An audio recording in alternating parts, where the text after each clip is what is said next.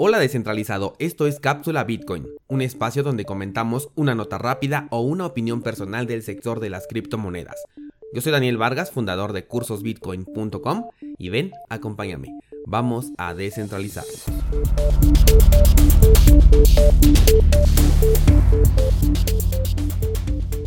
Hoy nos toca la sesión de preguntas y respuestas del mes de febrero, así que si quieres que tu pregunta aparezca en esta sección, escríbeme a contacto arroba cursosbitcoin.com. Comenzamos. Primera pregunta, ¿cuál es la mejor cartera en hardware? La verdad es que en cuanto a carteras, las más populares tienen un nivel de seguridad bastante parecido. Estoy hablando de lo que es el Trezor, el Ledger, KeepKey, eh, tenemos Cool Wallet, Cold Card, etc. Hay muchas otras más, pero estas son las principales. En realidad, el primer aspecto que yo consideraría es qué criptomonedas voy a comprar.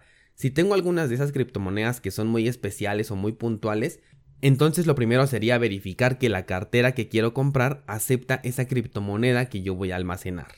Ahora, si lo único que quiero almacenar es Bitcoin o es la criptomoneda más dominante, bueno, pues ahí no vas a tener ningún problema porque cualquiera de las carteras que he mencionado aceptan por supuesto a la criptomoneda madre.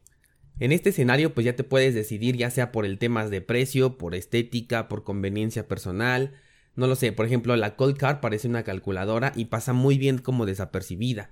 El Ledger parece una memoria USB a diferencia de un KeepKey que está bastante bonito pero de inmediato se va a notar que es un dispositivo electrónico que tiene una función específica. Obvio esto para una persona que no conozca eh, sobre el sector, pero inmediatamente desde que lo ve ya sabe que es un dispositivo importante. A mí, por ejemplo, me gusta muchísimo la Cool Wallet porque parece una tarjeta como si fuera una tarjeta de crédito o débito. Pero lo que no me convence es que tenga batería incluida y que además se conecte vía Bluetooth.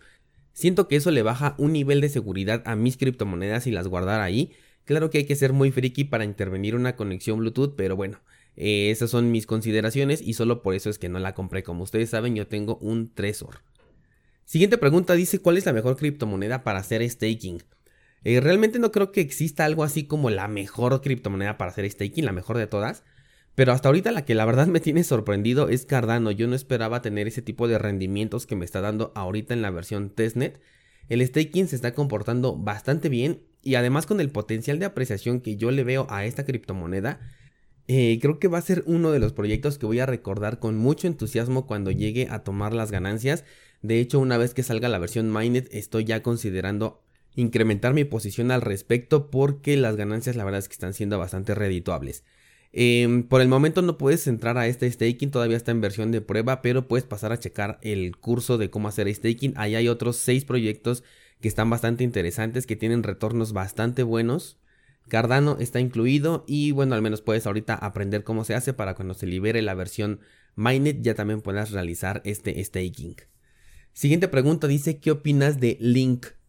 Eh, Chainlink es una de las monedas que puse en mi top de, de, este año 2020, si no me equivoco. Pasa a checarlo ahí en mi canal de YouTube si es que no lo has visto. Me gusta mucho esta criptomoneda, creo que tiene mucho potencial.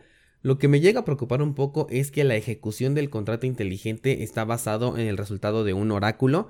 Y no sé la verdad todavía a estas alturas qué tanto podamos confiar en un oráculo aunque sean entre comillas descentralizados.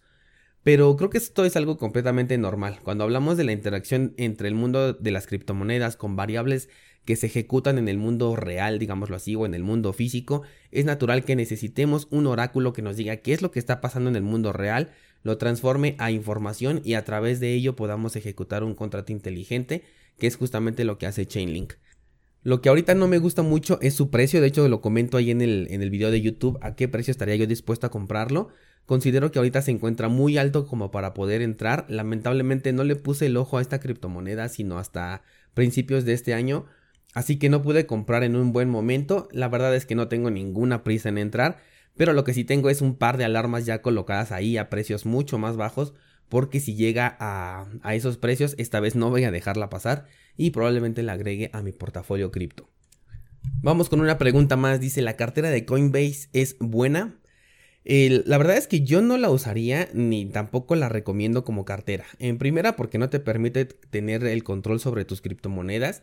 ni Coinbase ni ninguna otra cartera en línea, llámese Bitso, llámese MyEther Wallet, la que sea, todas estas carteras en línea ya saben que eh, si te permiten comprar criptomonedas, bueno, pues llegas allí y las compras, pero trasládalas siempre a una cartera que tú controles, de preferencia una cartera en hardware. Eh, ya en su defecto, una cartera como Exodus, como eh, Electrum, esta también me gusta mucho para Bitcoin. Pero esto únicamente como alternativas temporales. Una vez que ya tienes tu cartera en hardware, definitivamente eh, bueno, al menos yo ya casi no uso ninguna otra cartera. Solo que esté utilizando algún saldo muy pequeño que utilice, no sé, para algún experimento, como ahora que pedí el préstamo en Maker. Eh, utilicé la cartera de Exodus, pero de ahí en fuera casi no les doy uso a estas carteras, me dedico a mandar todo a mi cartera en hardware. Y bien, con esa pregunta cerramos esta sesión de preguntas y respuestas del mes.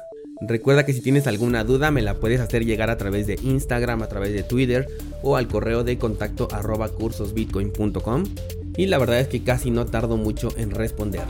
Te espero el siguiente lunes en un episodio más de Bitcoin en español. Yo soy Daniel Vargas, gracias y hasta entonces.